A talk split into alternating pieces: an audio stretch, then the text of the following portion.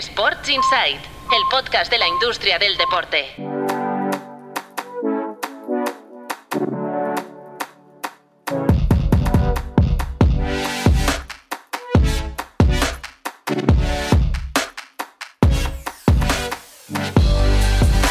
Muy buenas, bienvenidos y bienvenidas a Sports Insight, un podcast de Tu Playbook producido por NSN y con el apoyo de Stagefront, el líder global en venta de entradas para eventos, hospitality y asociaciones estratégicas para espectáculos. En stagefront.com podrás comprobar cómo pueden ayudarte a hacer crecer tus eventos. stagefront.com. Os dejamos el link en las notas del capítulo. Ni festivo, ni puente, ni acueducto. Aquí estamos eh, presentes el equipo de Sports Insight, el podcast de tu Playbook, para ofreceros una semana más algunas reflexiones sobre las principales noticias de la industria del deporte. Como siempre, con el director fundador de tu Playbook, Mar Menchen. Hola Mar, ¿qué tal? Muy buenas. ¿Qué tal? ¿Cómo estamos? Y con el periodista del periódico, Marcos López. Hola Marcos, muy buenas. Hola, ¿qué tal? Muy buenas. Eso sí, hoy los he liberado de, venir a la sala podcast de, NSN y estamos en, remoto, pero con, con, mucho contenido porque ha sido una semana con, mucha producción de noticias eh, relacionadas con el negocio del deporte. Vamos a hablar, por ejemplo, del nuevo acuerdo de la Premier League a nivel nacional, a nivel inglés, británico, para la venta de derechos eh, de retransmisión eh, televisivos. Un acuerdo que vale la pena comentar y leer entre líneas con Marmenchen. Hay algunas novedades, algunas eh, cifras que vale la pena subrayar. También vamos a hablar del In-Season Tournament, de la Copa de la NBA, que está en marcha y de hecho, em, cuando escuchéis este podcast ya se habrán jugado las semifinales y ya sabremos quiénes son los finalistas en Las Vegas, este gran eh, pollo que ha montado la NBA. Y, por ejemplo, también, Mark, ya tenemos nuevo presidente de la liga, bueno, nuevo, reelegido presidente de la liga ya de forma oficial y, con todas las, las letras, y no ha habido sorpresas, es Javier Tebas. Sí, exacto. Falta 15 días para impugnaciones, que en principio no debería haber nada, y ya se confirma un nuevo mandato de, cuatro años con todos los retos que ya comentamos anterior día, pero con la sentencia de la Superliga en el horizonte más inmediato como primera carpeta con la que lidiar. Y esto es de aquí a dos semanas, ¿eh? Recordemos que el día 21 de diciembre haremos un programa especial, un capítulo especial dedicado al, fallo del Tribunal Europeo sobre la Superliga y a las lecturas que se puedan hacer de este fallo. Eh, como decíamos, Marc, no ha habido margen para que nadie presente otro candidato alternativo, ¿no? O sea, Javier Tebas no ha tenido ningún tipo de, oposición ni de confrontación para, para poder ser reelegido. No, yo creo que era muy difícil que saliera alguien, alguien alternativo. Otra cosa es dentro de cuatro años, cuando él en principio decida marchar, que entonces sí que se abre la terna a más potenciales candidatos, como estamos viendo en la federación, pero presentándose él a la reelección eh, con todo lo hecho en los últimos años y, los marrones, porque son marrones que quedan todavía por lidiar, yo creo que nadie se hubiera atrevido a dar el paso. Bueno, va, vamos al, grano porque mm, realmente tenemos varios temas interesantes eh, que vale la pena comentar, pero antes os recuerdo que tenemos un correo electrónico podcast.tuplaybook.com. Un saludo a un oyente que se llama Emmanuel, que me ha escrito esta semana por otro tema, pero nos ha dicho que nos escuchaba cada semana y aprovecho para saludarlo. Nos podéis escribir para saludarnos, para em, eh, hacernos recomendaciones de documentales deportivos, para ah, sugerirnos temas, para criticarnos, para lo que queráis eh, podcast.tuplaybook.com. También podéis dejar vuestros comentarios en Spotify o en Evox. Eh, también os recuerdo que este podcast se puede escuchar en formato Breaking News, más corto, de lunes a jueves, con la redacción de Tu Playbook. En un par de minutos cada mañana os ponen al día de la actualidad Sports Business. La semana pasada preguntábamos, ¿logrará el deporte femenino llegar a los mil millones de dólares de facturación en 2024, que es eh, un poco a lo que apunta la progresión de este subsector. Un 83% dice sí, fácil, un 16% eh, no, imposible. Por lo tanto, confianza entre la audiencia en el crecimiento del deporte femenino. Y hoy, Marc, ¿cómo ves la pregunta? Por ejemplo, tenemos temas, yo te pongo aquí un abanico de temas, porque podemos hablar de Fórmula 1, que va a trasladar también en principio el Gran Premio de España de Barcelona-Madrid, podemos hablar de ciclismo porque se intuye una revolución en el mundo del ciclismo, como ha pasado por ejemplo en el golf o en eh, otros ámbitos. Podemos hablar de la NBA, de esta copa, podemos hablar de los derechos de la Premier. ¿Cómo lo ves? ¿Qué te apetece preguntar, consultar a la audiencia? Me preguntaría si ven factible que España pueda albergar dos grandes premios de Fórmula 1 o si todos damos por hecho que el Gran Premio de España pasa de Barcelona a Madrid definitivamente. Es buena, es buena. Ahora, de hecho, lo van a comentar eh, las noticias. Patricia hoy, en, solitario, va a comentar eh, las principales noticias de la semana, algunas de las noticias, y luego lo ampliamos eh, con Marcos López y con Mar Menchen. Adelante, Patricia, tú misma, con las noticias que quieras destacar de la semana.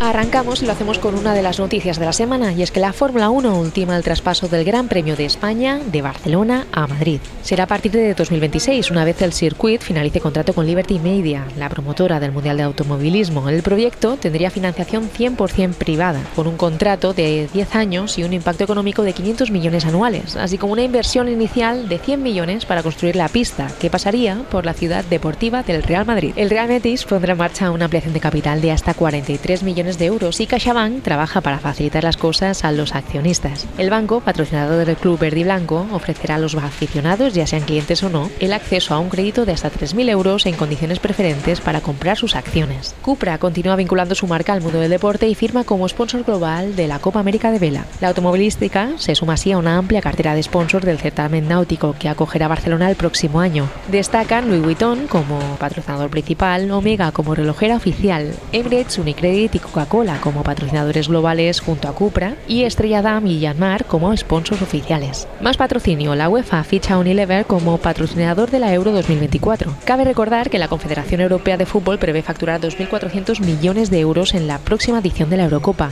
de los que el área comercial debe aportar 568 millones, que prácticamente dobla las cifras de la Euro 2008. Y cerramos con la Roma, pérdidas de 102 millones en 22-23, la mitad que el año anterior. El club italiano facturó un 34% más y ayudó a la entidad a disminuir un 54% sus números rojos. En total, el club ingresó 227 millones de euros, 54 millones de ellos por la venta de futbolistas. Bueno, gracias Patricia. Y como decíamos, de lo que ha comentado Patricia, me quedo con, eh, bueno, más allá de estas pérdidas millonarias de la Roma, eh, Marc, me quedo con eh, la noticia de, la asociación de Cupra con la Copa América, eh, interesante, y luego con, este chup chup cada vez más, más eh, potente de que España se va a quedar con un Gran Premio de Fórmula 1 que va a ser en Madrid, no en Barcelona como, como hasta ahora a partir de 2026, que es cuando acaba el contrato de la Fórmula 1 con el circuito de Cataluña. Ah, yo me quedo lo de la Fórmula 1, evidentemente, porque es un tema relevante, sobre todo que va a tener muchas implicaciones de, de qué se ha hecho mal aquí para que, aquí me refiero en Barcelona, para que no continuara la, la Fórmula 1. Y luego Copa América, yo creo que que evidencia y reflejo de que las grandes marcas asociadas a la marca Barcelona, ninguna de ellas está faltando a, a la cita y están y están fichando. Pues tenemos Estrella Damm, tenemos tenemos Cupra, Puch también firmó, por lo tanto van a ir y yo creo que, alguna más todavía va a acabar va a acabar cayendo, o sea que al menos claro apoyo de las grandes marcas de la ciudad a que, a que el evento sea un éxito, porque recordemos que Grant Dalton dijo que, oye, que si sale bien y ellos ganan, su intención es quizás repetir aquí en Barcelona. Oye, y lo de la Fórmula 1, eh, ¿lo, das por hecho? ¿Y en Madrid qué sería? ¿Un circuito, una especie de circuito, circuito urbano? Es, medio circuito urbano allí en IFEMA, también cerca de la ciudad deportiva del, Real Madrid. Incluso se ve que el trazado pasaría por dentro del, recinto ferial. Eh, todo el mundo lo da muy por hecho. De hecho, la información del mundo y luego ya todos los medios que lo, que lo rebotaron. Eh, es como que no se había anunciado esta semana por tema por algún tema técnico y, y demás, incluso periodistas como Joseph Luis Merlos, ¿no? que son los grandes expertos en, la materia, pues también lo daban por hecho. El, único interrogante que queda es si realmente es una mudanza definitiva, si vamos a ir hacia un, modelo de alternancia como el que en su momento hubo con el Jarama y, y con Monjuic, por lo tanto el interrogante es ese, si es una mudanza definitiva o si va a haber alternancia. Mm. Pues ¿qué quieres que te diga? Yo mm, lo veo bastante natural, es decir, Yo creo que quizá el, futuro debería ser que Madrid se quede la Fórmula 1, que además yo creo que, mm, eh, no sé, la asociación Madrid-Fórmula 1 me cuadra bastante.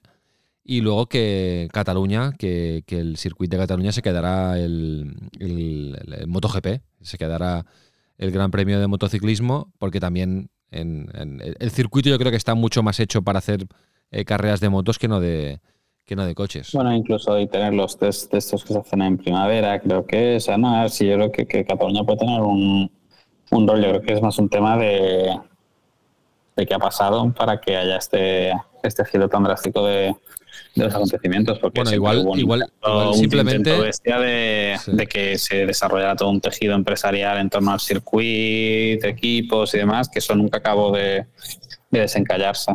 Igual simplemente es una cuestión de dinero, ¿no? Que, el fee que va a pagar Madrid es mucho más elevado que el que, que, le cuesta muchísimo pagar al circuito. Hay una promoción privada de empresas privadas que lo van a promover. Se, se habla de carros Slim, pero también hay una iniciativa privada que aquí en, en Barcelona, Cataluña, más allá del RAC, que es uno de los socios y propietarios del, del circuito, nunca, nunca se ha producido. Bueno, porque que, hay, que, que, mm, coexistan los dos es complicado, ¿no?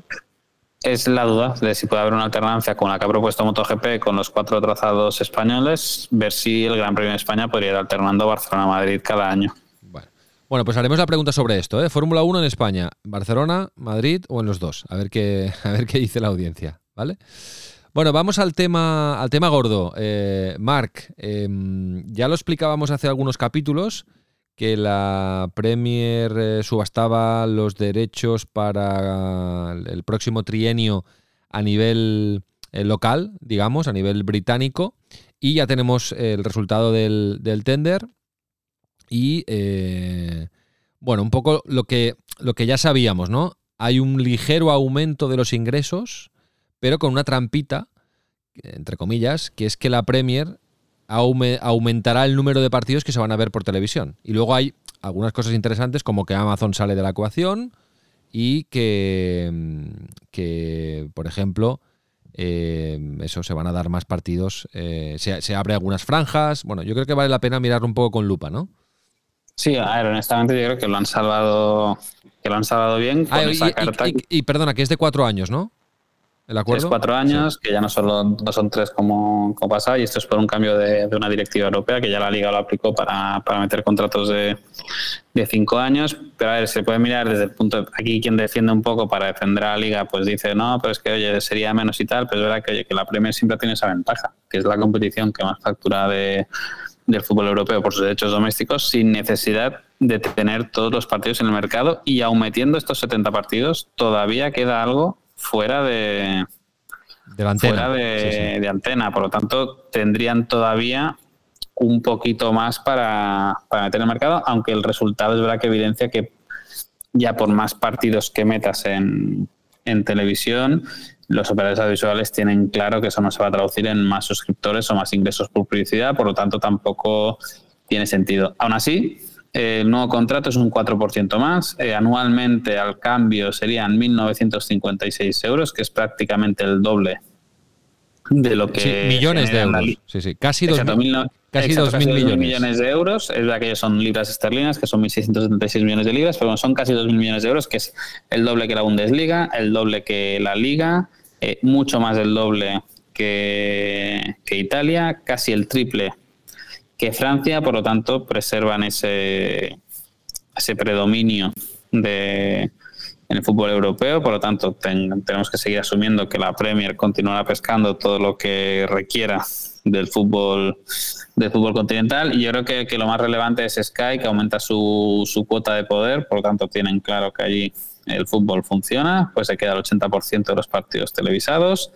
TNT Sports, que es de Discovery, que es la antigua BT Sports, se queda con 52 partidos. Desaparece Amazon después de seis años, que aquí la duda o lo que esperamos que algún día explique Amazon es si no ha ido por un tema de precio o porque realmente no le ha funcionado como, como esperaba. Esto esperamos que alguien lo, lo acabe explicando.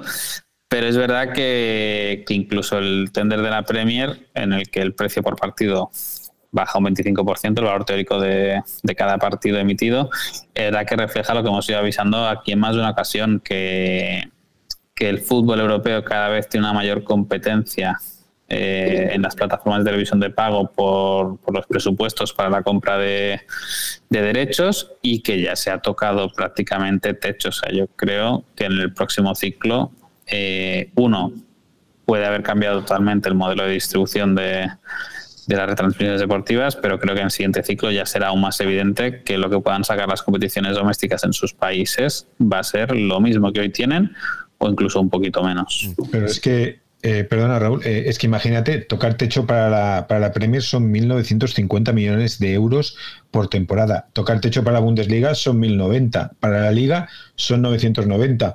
Y para la Liga Francesa, por ejemplo, son 662 millones de euros.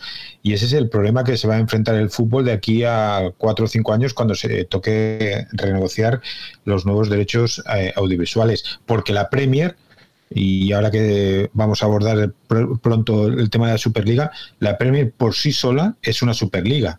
Es una Superliga a nivel de comercial, a nivel de industria y a nivel de lo que genera. Y tú no puedes plantearte una Superliga Europea si no logras reclutar a los clubes ingleses. Ya.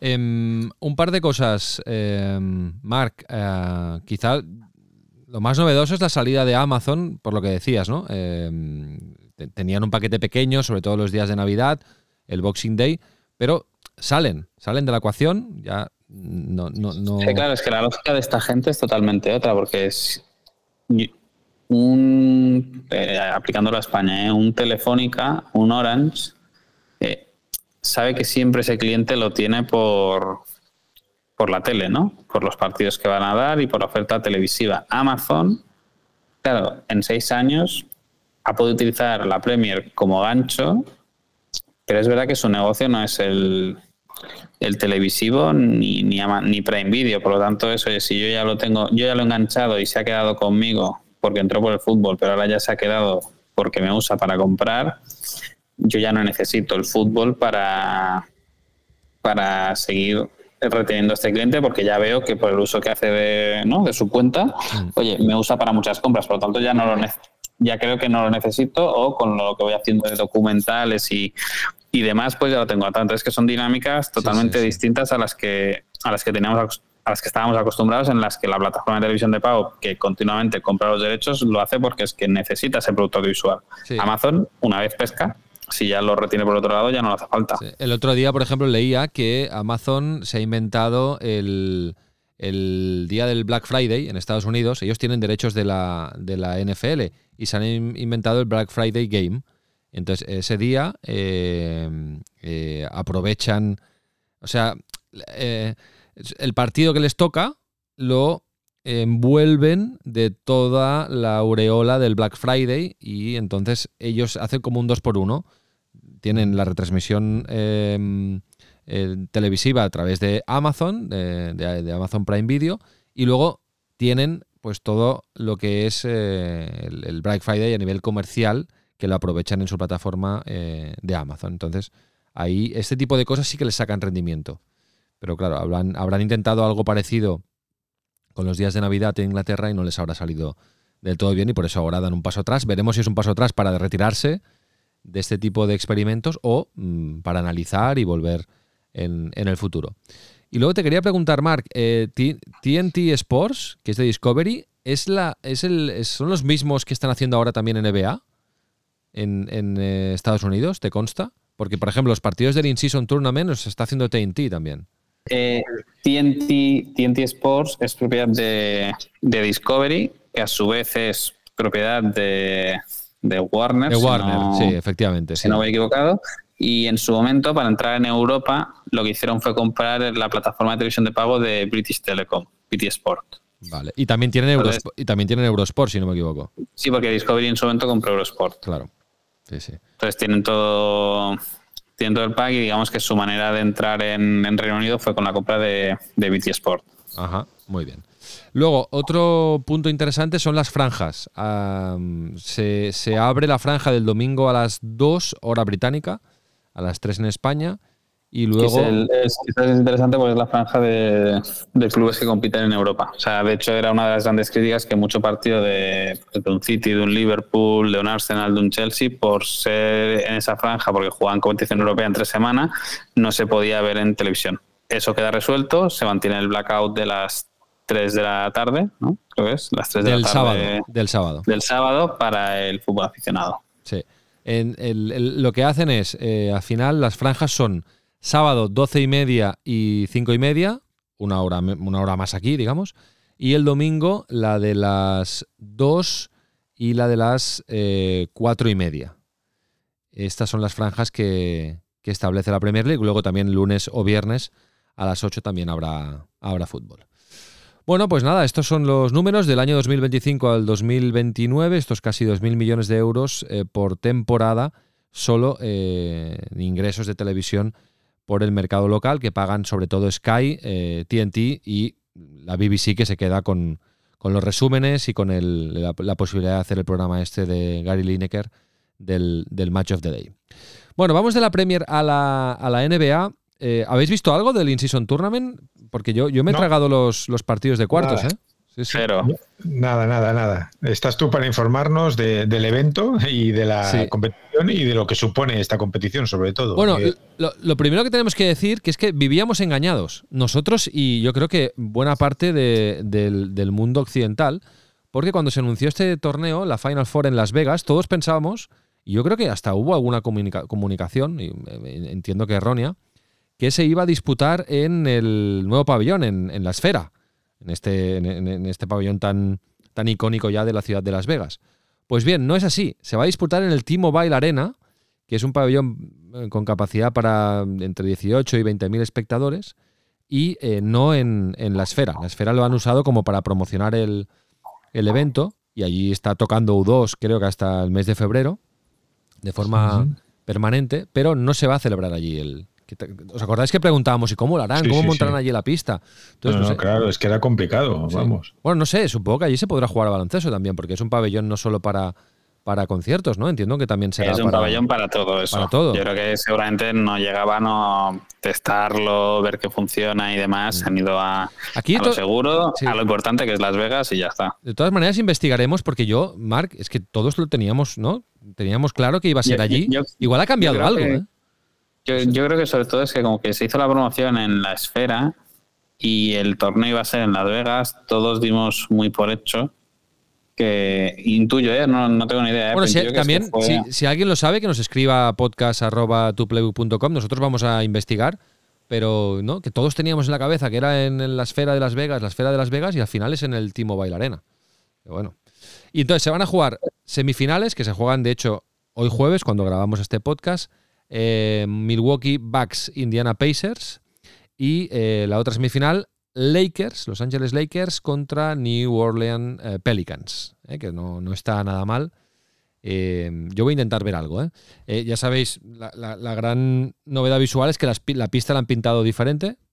hay como una raya mm, que atraviesa de, de, de canasta a canasta una raya de otro color de la pista, bueno, entonces hay un, como una ambientación diferente. Esto lo, han hecho bastante bien.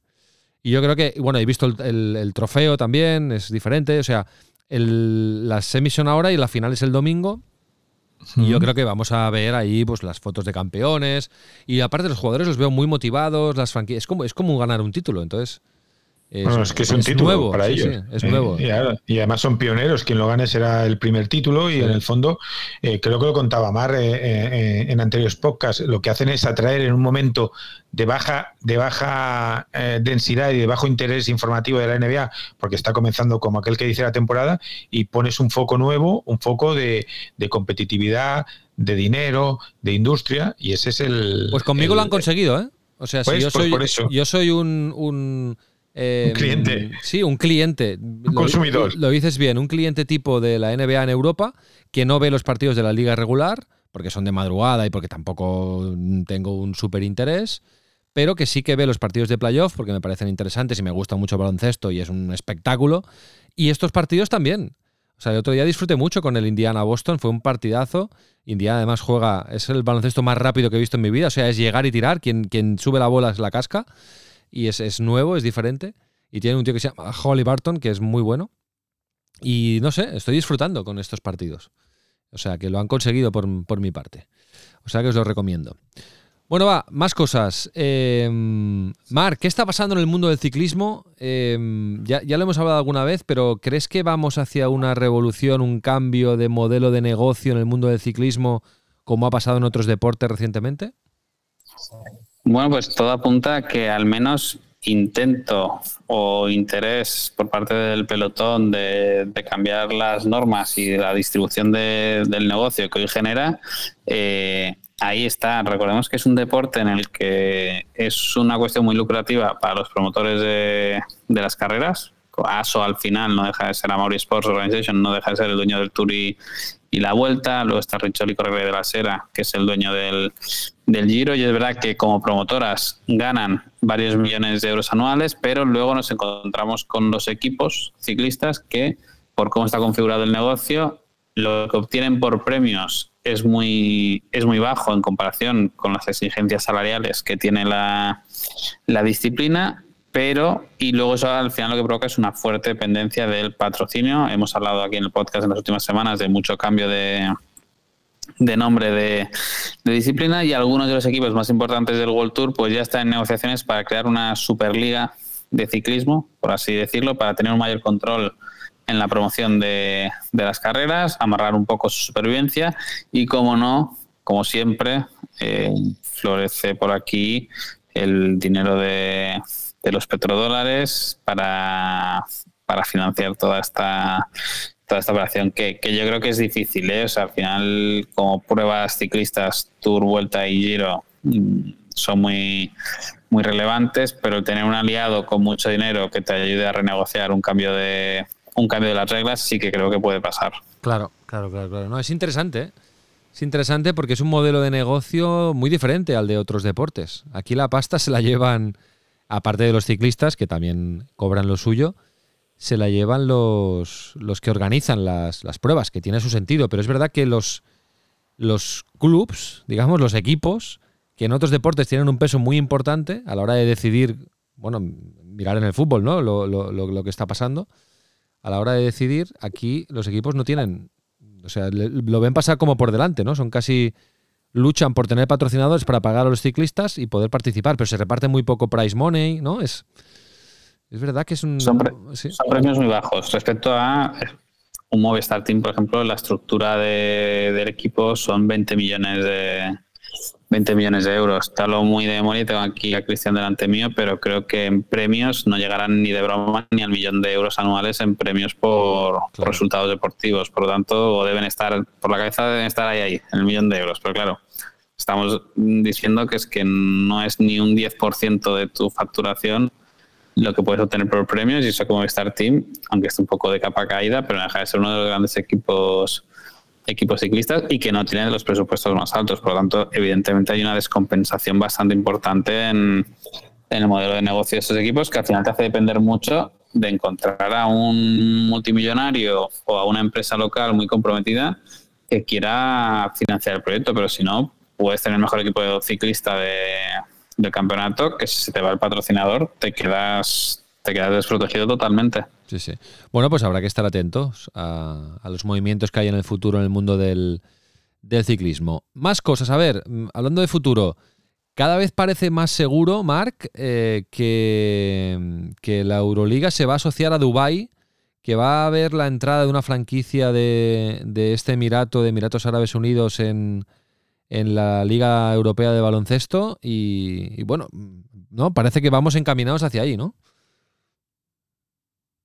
Sí, eh, llevan ya mucho tiempo hablando con, el Emirato, incluso recordemos que ha habido que ya ha habido negociaciones públicas, o sea que no, que no se han ocultado de, del proyecto con, para hacer sobre todo estancias allí en, en Abu Dhabi e ir probando, pero ahora ya sí que pinta que, que la cosa puede ir a más. Desde Euroliga dicen que no hay nada eh, cerrado, que evidentemente sí que hay conversaciones, pero sería un salto adelante, no en términos de audiencias, pero sí en términos de encontrar un, un nuevo país que financie el proyecto a través de patrocinio, como hasta ahora, eh, y siendo una cosa muy distinta, ha sido Turquía, porque los grandes patrocinadores a día de hoy de, de Euroliga prácticamente todos han venido de, de Turquía y vamos a ver cómo encaja eso con las relaciones con FIBA y, ligas europeas, porque al final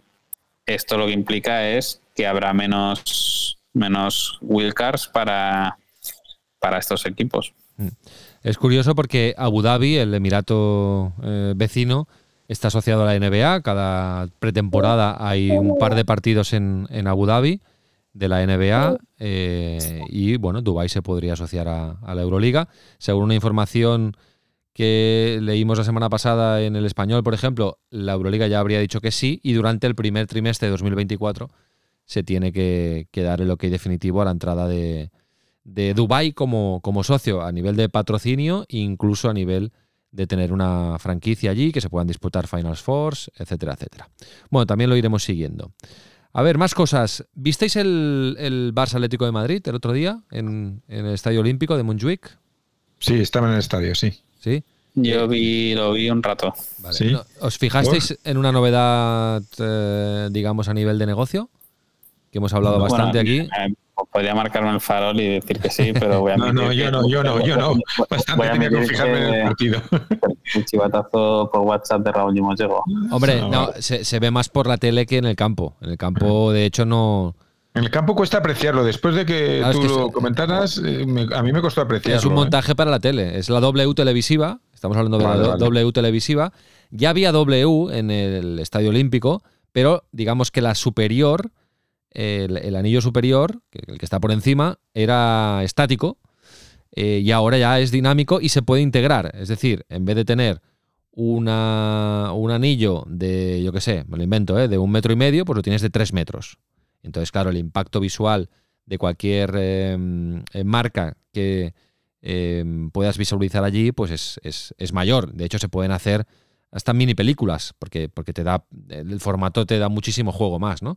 De hecho, si os fijáis este domingo, eh, nosotros ya sabéis que trabajamos con, con Ambilight TV, que es uno de los patrocinadores del Barça, y nos pidieron que adecuáramos, eh, desde la, nuestra productora, adecuáramos el, el, formato ah, de, de, de, una anilla a dos, es decir, para usar toda la W televisiva eh, con el, con el digamos, el, la, creatividad que hicimos de Ambilight en su día. ¿eh? O sea que este domingo ya lo veréis contra el Girona, ya veréis cómo, cómo se ve la W televisiva también con, con Ambilight. Bueno, es que es algo, Mark, que supongo que los clubes le sacan mucho más provecho. pueden ofrecer un activo mucho más vistoso a sus patrocinadores y a los que puedan venir, que no si solo hay eh, la, la, mitad de la anilla, ¿no? Sí, te iba a decir, esto al final está muy el sentido está muy restringido a, los clubes grandes que ya tienen la U televisiva asignada a sus, a sus, patrocinadores. Por lo tanto, oye, cuando ya te estoy pidiendo varios millones de euros por temporada, el poder ofrecerte el doble de espacio que, te ofrecía antes es, un plus bastante interesante. Luego, en cambio, es más difícil para los clubes que la televisiva la tienen cedida la comercialización principalmente a, a MediaPro y, y la liga es verdad que, claro, el pedir creatividades, claro, no es lo mismo tener muy claro a los 4, 5, 6 que tienes en esa U televisiva para que te pasen los materiales que tener anunciantes que, que aparecen esporádicamente y que por lo tanto pues te puede chirriar que de repente haya uno que solo tiene un, nivel de la U, otro dos, etcétera. Sí, efectivamente, eso puede pasar. Bueno, eh, más cosas para ir acabando. Eh, se ha disputado la Maratón de Valencia la semana pasada con, presencia de, grandes campeones y un éxito de participación. Y esta semana, Marc, en tu playbook habéis publicado un informe analizando lo que generan las maratones en España, principalmente Sevilla, Madrid, Barcelona y Valencia, que son cuatro maratones mm, ya con un peso importante y habéis llegado a la conclusión que genera un impacto de 140 millones de euros. Casi nada, ¿eh? Sí, a ver, aquí lo, importante de los maratones, yo creo que es una de las cuestiones por las que las ciudades lo, buscan, es que atraen mucho turismo. Turismo aparte de calidad, pues si tú vas a correr un maratón, normalmente no vas no vas solo, ¿no? Siempre vas acompañado, es un público, pues oye, tranquilo, ¿no? O sea, es un público calmado, que va a visitar la ciudad y que se va a ir a dormir pronto, no a montarte jaleo y, está bien que normalmente estas pruebas se hacen en un periodo del año en el que la afluencia turística es, es menor, pues siempre se suelen realizar en, en primavera o después del verano por un tema de, de temperaturas, por lo tanto, en un país de, sol y playa, pues ayuda mucho a desestacionalizar el, el turismo. Y luego es verdad que, que, ya depende de la competición. El Maratón de Madrid y es el más el de mayor impacto económico, eh, también por un tema de, de número de, bueno, de la ciudad en la que se en la que se disputa, visibilidad mediática que gozan los medios y, y demás, pero es verdad que choca y es verdad que esto, los datos los sacamos de los informes de impacto económico que, que, realiza cada, cada organizador. Es verdad que sale que el impacto económico del Maratón de Barcelona es mucho mayor que el de, que el de Valencia. Muchas veces es por la gente internacional que, que acude a estas pruebas, que evidentemente el gasto es, es mucho mayor. Bueno, pues eh, están en forma, están en forma las maratones que se corren en el territorio español. De hecho, la maratón de Barcelona, ya hablaremos, pero ya ha anunciado que cambia el recorrido y se va a convertir en una maratón más atractiva porque el cambio también eh, se realiza para que se puedan conseguir mejores marcas. Para entendernos, por ejemplo, eh, ya no se sale de la Avenida María Cristina, sino que se sale de la Gran Vía y ya no se llega a la Avenida María Cristina, no es circular, sino que se va a llegar a una zona cercana al Arco del Triunfo. No se sube el paralelo, sino que se va a bajar el paralelo. Entonces se van ah, amigo, es que esa subida duele. ¿eh? Rompe piernas. Ostras, es que sea una media, un maratón, pero esa subida final, como la Es como la meridiana, ¿eh? Que tú la meridiana en coche. Parece que no, pero. Es una, de las carreteras de salida de Barcelona, pero meridiana en coche no parece que haga esa subida, pero, pero es una subida relevante. Sí, sí, sí. No, no, cambia, cambia el recorrido, ya lo, ya lo ha hecho eh, público la maratón de Barcelona y se va a disputar además en. Diría, a ver, se va a disputar en. No sé si a finales de febrero Oh, hostia, ahora, ahora tengo dudas, ¿eh? pero es que lo vi el otro día y, creo que también cambiaban las fechas. Sé que la media maratón es también. Ah, no, es en marzo, 10 de marzo. 10 de marzo la maratón de Barcelona y en febrero es la media maratón. Vale. Pues nada, ahí, ahí queda el, dato. A ver, Marcos, em, para acabar, eh, ¿qué pasa? ¿Quién, es, quién, es, quién, quién ha sido noticia en la revista Time, más allá de Taylor Swift? Exacto. Que es la, es la protagonista del año, ¿no? Sí, exactamente. Taylor Swift es la protagonista del que año. Por cierto, por cierto, perdona, Marcos. Ahora que hablo de Taylor Swift, es que lo leí el otro día y me pareció muy interesante. Eh, Taylor Swift está, es, la cantante que ahora lo está reventando, que, llena más estadios, que va a llenar el Bernabéu de aquí a cuatro días, en el mes de mayo, eh, que va a estrenar el Bernabéu como recinto de conciertos. Y es ahora mismo yo creo que está en el top 3 de, artistas a nivel mundial, ¿no? pues está saliendo con un, con un tío de la NFL que se llama Kilche, que juega en los eh, Kansas City Chiefs y eh, va a ver los partidos. Pues bien, ¿Ah, lo que leí, el informe, es que eh, ha aumentado la audiencia de los partidos de la NFL de los Kansas City Chiefs gracias a Taylor Swift. Em, porque, eh, bueno, la, retransmisión televisiva está pendiente, es uno de los romances del año, digamos, y está pendiente de, Taylor Swift cuando va a su palquito privado, tal. Entonces, esto ha hecho crecer el interés por esta franquicia, ha aumentado la venta de merchandising, ha duplicado el número de seguidores en redes sociales de este jugador, que además tiene un podcast, bueno, en fin, que hay un efecto positivo de Taylor Swift eh, que impacta en la NFL por este motivo. Y nada, hasta, pues, aquí el paréntesis. Ya puedes seguir con la revista Time.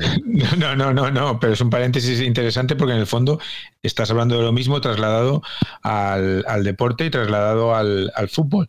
Eh, obviamente, ¿quién podría ser el deportista del año para la revista Time? Leo Messi. No, hay, no había otra opción. Y para mí lo más importante es lo que resume en un muy amplio reportaje y muy interesante reportaje eh, que lleva en la portada, porque en la portada es rosa, rosa de, Miami, rosa de Leo, rosa del Inter.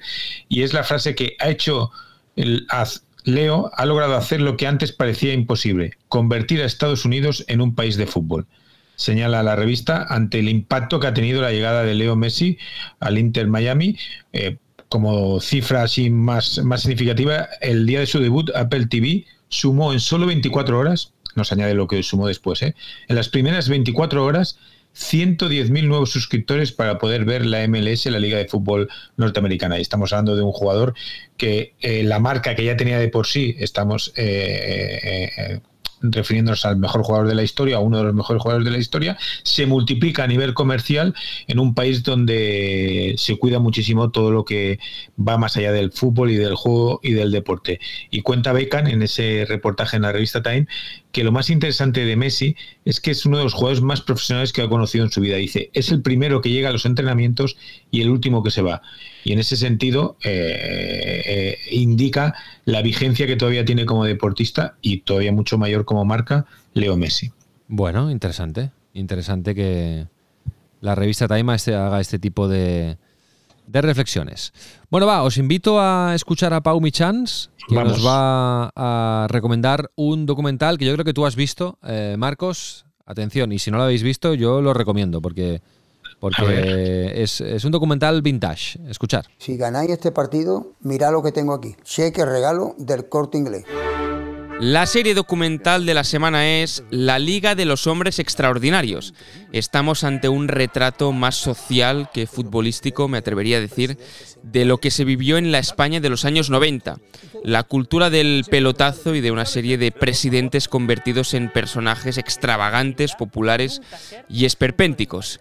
Este documental, esta serie documental, vale mucho la pena verla si queréis viajar al pasado del fútbol español y también ver cómo ha evolucionado tanto la sociedad española como el propio deporte, una serie para ponerse literalmente las manos a la cabeza de las barbaridades que se normalizaron en su día con actitudes que hoy en día serían intolerables. Un ejercicio también para rememorar una época marcada por el machismo, la corrupción y el populismo. Lendoiro, Ruiz de Lopera, Caneda, Gasparti del Nido son los presidentes que protagonizan este relato, unos hombres muy populares que consiguieron éxitos deportivos impensables para sus clubes, con luces pero también con muchas sombras. Se puede ver en Movistar Plus, son cinco capítulos de poco más de media hora y es una serie producida por Producciones del CAO y dirigida por Alejandro Marzoa. Es una muy buena pieza documental, uno de esos más que todo aficionado al fútbol debería añadir a la lista, por cómo está tratado el tema, por los personajes con los que cuenta, por las interioridades que se explican, por la estética cuidada en todas las entrevistas, porque debe servir también para no repetir errores del pasado y sobre todo por el archivo documental con el que cuenta que es oro. La Liga de los Hombres Extraordinarios merece la pena verla, merece la pena apuntarla en la lista y recuperarla si aún no la habéis visto. Las cosas de los 90 son repetibles, pero en el caso del fútbol, aún más. Bueno, gracias Pau. La Liga de los Hombres Extraordinarios. Este es el documental que nos ha recomendado, ya lo has visto, ¿eh, Marcos? Lo he visto, lo he visto. ¿Eh? muy chulo, muy chulo. Este también. Sí, Lopera. Lo de Lopera es la estrella, yo creo, ¿eh? Sí, sí. ¿Eh? Cuando, cuando, entran allí en casa su, en su casa, bueno, está muy es bien. Es un espectáculo, es un espectáculo. El fútbol, el viejo fútbol, el fútbol ochentero de los 90. Exacto. El, el fútbol de los presidentes eh, presidencialistas, nunca mejor dicho, el fútbol Fútbol, fútbol que, empezaba a convertirse en una industria. Exactamente. Marc, el fútbol que todo lo que se está viviendo en el fútbol español ahora mismo no existía. El control salarial, eh, la uniformidad en los nada, contratos televisivos, nada, nada. Era, era cada uno eh, el que buscaba su aventura económica y su aventura eh, industrial para, para, sostener su marca. A, a, apenas empezaban las SAT. Empezaban a ser gestionados como empresas. Efectivamente. En ese momento.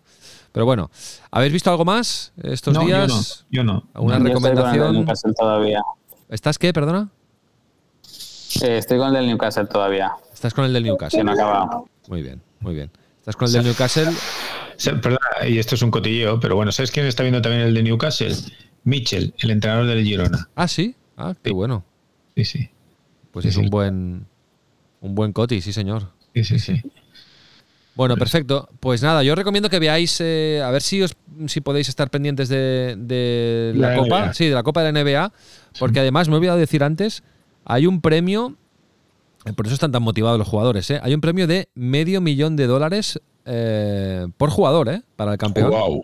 Sí, sí, reparte, reparte pasta la NBA, que luego también eh, he leído esta mañana que están muy contentos con las cifras de audiencia de los cuartos de final, que han sido los...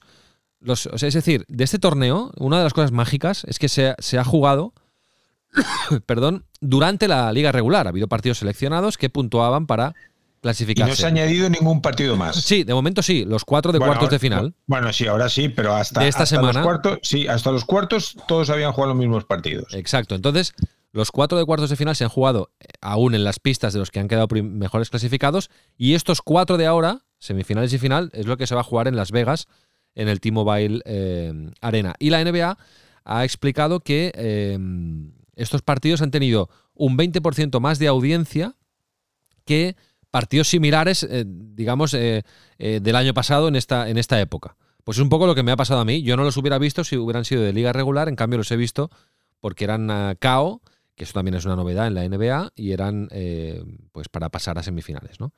Entonces os lo recomiendo. Además, Mar, tú que también eres de Lebron, eh, Lebron está en un momento brutal, ¿eh? Está... Haremos, ha- haremos un esfuerzo e intentaremos ver algo, pero esto es de madrugada seguro, ¿no? El- Sí, sí, el- claro. hoy, hoy jueves a las 11 de la primera semifinal, que es Bucks eh, Pacers, eso es, eso es madrugada para mí ya. y, a- y la segunda es a las 3. Sí. Más Pero, ojo, que siendo Las Vegas, Casi mediodía. siendo Las Vegas, lo han puesto a las 11 hora europea, que esto en Las Vegas, mira, te voy a decir qué hora debe ser, pero quiero decir que, han pensado en el mercado europeo y, a ver, hora de Las Vegas ahora mismo, a ver, vamos a ver. Vale, tienen, tienen, tienen eh, no sé, 8 horas menos. No, perdona, eh, aquí son las 14. 10 horas, no, no puede ser, ¿no? ¿Cuántas horas menos tienen en Las Vegas? 9, ¿no? Deben ser. 9, 9. 9, nueve horas menos. Es decir, que si empiezan a las 11 en Las Vegas son las 2 del mediodía, ¿no? Efectivamente. O sea, han pensado en el eh, horario europeo. Sí, sí. Y el siguiente partido ya. ya, ya El siguiente ya es, la- ya es a las 3, claro. Claro. Ya que, lo- ya que lo hacen. Tampoco van a jugar por la mañana allí en Estados Unidos. Exactamente, sería No, bueno. te meten uno a la hora de comer y luego te meterán otro a la hora de cenar. Si es que. eh, hora, hora de Estados Unidos, que para ellos es perfecto. Eh, porque es más consumo. Bueno, chicos, eh, nos vemos la semana que viene. Nos vemos, nos vemos. Que vaya bien. Venga. Hasta luego. Un abrazo. Chao.